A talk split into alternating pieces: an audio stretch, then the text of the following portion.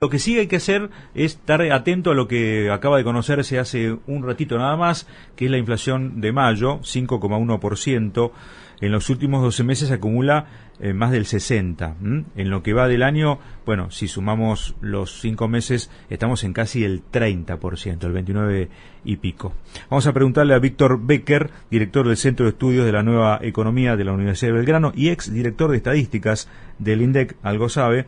Eh, vamos a, charlar con él. Víctor, estamos en la 770 de Chini, mi nombre es Federico Smith. Buenas tardes, ¿cómo va? Hola, ¿qué tal? Gusto de saludarlos. Igualmente, gracias Víctor por atendernos. ¿eh? No, por favor. Bueno, eh, 5,1%, recién lo mencionábamos, es una cifra alta, pero tal vez la buena noticia dentro de este, este, mal dato es que por lo menos sigue la tendencia hacia la desaceleración, ¿no es cierto? Sí, correcto, digamos, si uno quiere ver la parte positiva, es decir, bueno, bajamos del, del 6%, ahora estamos en el 5% mensual, 5,1%, y también la buena noticia, si uno quisiera ser positivo, bueno, alimentos y bebidas no alcohólicas este, estuvo por debajo del, del promedio, se estuvo en 4,4%, o sea que, bueno, por lo menos dejó de ser uno de los factores que motorizaba la inflación. Pero esto, digamos, es cambiante mes a mes, o sea, esta vez fue el aumento en las prepagas que pegó fuerte en el rubro salud, hubo fuerte aumento en, el transporte por el aumento de combustibles. Seguramente este mes de junio vamos a tener el impacto de los aumentos de tarifas, o sea que, digamos, lo que no aparece acá claramente es que esto puede ser una tendencia que se consolide a mediano plazo, más bien creo que vamos a ir oscilando en estos niveles entre 5 y 6%, 5% mensual implica 80% anual y 6% implica 100% anual, que son guarismos realmente de envergadura. En cualquier Edgardo, Edgardo Chini, buenas tardes. Eh, a ver, eh, puedo decir, podemos decir que está desmintiendo la proyección que hace Martín Guzmán, el ministro de Economía, en lo que tiene que ver con cada mes va a ir descendiendo la inflación.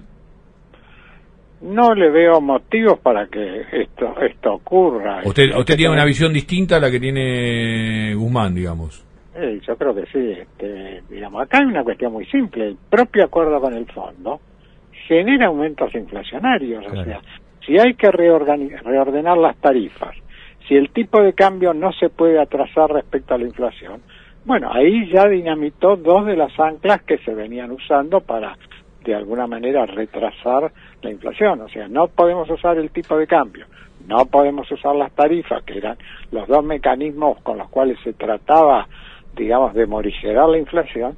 Bueno, efectivamente, lo más probable es que entonces tengamos este, niveles de inflación por lo menos por lo menos similares a esto con lo cual terminaríamos el año con un nivel de inflación este, por arriba del 80%. Ahora, Becker, con esto que usted dice, da la sensación entonces que eh, este es el, digamos, el piso, ¿no? No, no, ya los, el 5% va, va a costar perforarlo, ¿no es cierto? Es decir, que vamos a estar en un promedio similar a este, no vamos a esperar entiendo yo que usted está diciendo eso, un 2,5 o un 3% por el momento de inflación, ¿no? ¿Entendí por ahí?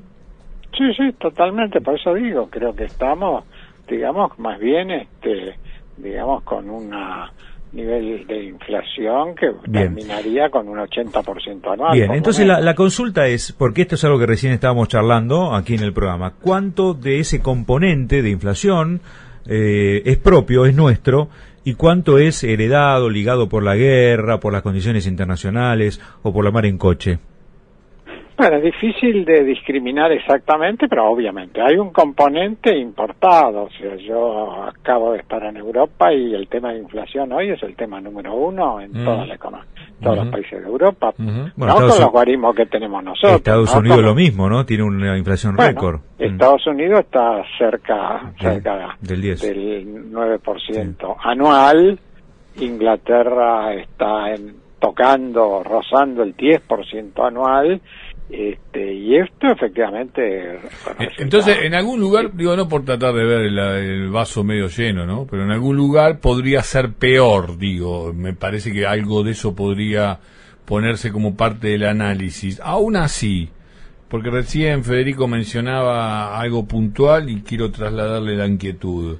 Eh, hay cuestiones estacionales, hay cuestiones puntuales de aumento de tarifas y demás, que ahora se viene una. Digo, ¿eso también va a ir aplicando en lo que hace a la progresividad de, la inflación? Y sí, porque el problema es que cuando uno tiene que corregir precios relativos, o sea, acá está eh, las tarifas estuvieron planchadas durante mucho tiempo. Ahora, eh, digamos, una de las eh, condiciones del acuerdo con el fondo es recuperar la, renta, la rentabilidad de las tarifas. Entonces, esto tiene que corregir las tarifas. Ahora, cuando uno corrige tarifas, inmediatamente esto impacta sobre el conjunto de la economía. Entonces, buena parte o una gran parte de la corrección se pierde al, en uno o dos meses porque la inflación se comió y entonces otra vez hay que ajustar tarifas.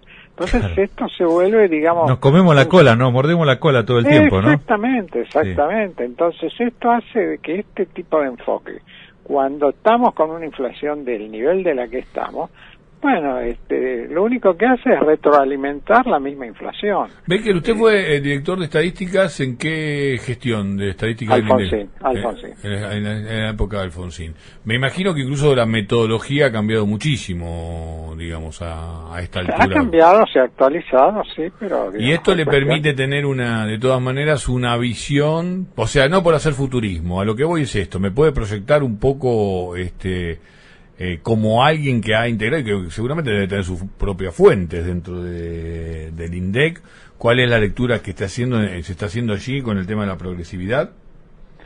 No, el INDEC en general lo que hace es registrar lo que está pasando, o sea, digamos, afortunadamente el INDEC ha vuelto a ser un organismo mm, mm. técnico y, digamos, no, el INDEC no se dedica a hacer futurología, lo que el INDEC hace es releva los datos, los procesa y dice, esta es la realidad y punto. Mm. Este, lo que sí yo puedo decir desde mi ángulo de economista ya, mm. es que, digamos, si no hay un plan antiinflacionario, la inflación se mueve siempre en una sola dirección y es para arriba. Está bien, pero si hay, si hay un plan antiinflacionario fuerte, ¿no tiene otras consecuencias que te generan otro tipo de dificultades?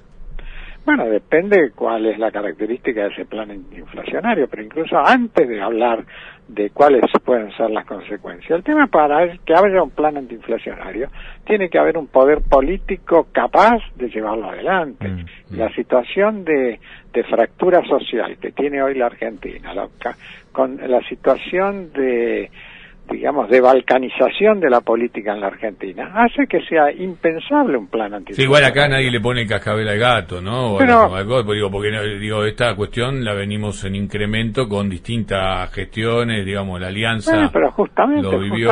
porque, y bueno, porque justamente, es decir, todos los las gestiones adolecen, digamos, de esta incapacidad, o sea, no quieren, no pueden, no saben, bueno, pero ahí está el tema, eh, porque siempre uno escucha, ¿no? Analistas de, renombre como usted, economistas que eh, sugieren o, bueno, se dedican a asesorar, ¿no? A, empresas, a fondos. Y, ven con claridad ¿no? Eh, que la solución cuál puede ser. Y sin embargo, los políticos cuando están en el gobierno no pueden, no, no lo logran, no sé, no le dejan. Eh, hay algo que, hay alguna, así como parodiando un poco la mano invisible de Adam Smith, hay una mano invisible que no vemos justamente y que, y que eso que parece fácil de afuera cuando se está adentro es realmente imposible o es puramente impericia.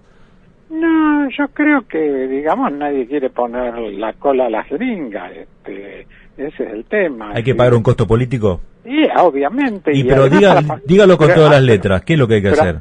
Pero para pagar ese costo porque puede, es decir, lo que pasa es que obviamente, es decir, cualquier plan, y en esto no es que hay un solo plan, técnicamente es muy fácil enfrentar a la inflación. O sea, puede haber matices, usted puede hacer un plan que sea más eh, distributivo, menos distributivo, etcétera, pero dentro de ciertas pautas donde lo que hay que hacer es parar de una buena vez toda esta espiral inflacionaria.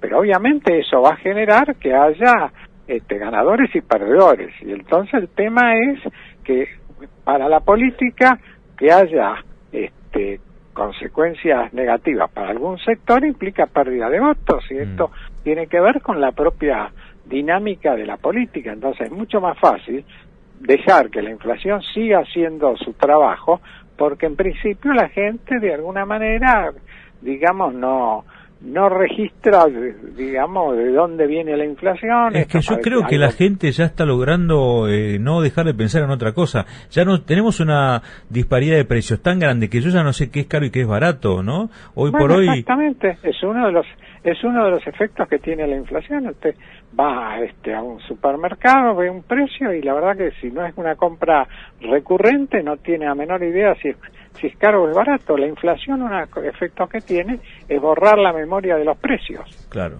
Por último, y cortito, ¿cree realmente que la solución sería una devaluación o un acomodamiento importante del tipo de cambio? No, no creo. El tipo de cambio creo que está en niveles competitivos, el tipo de cambio oficial. Mm.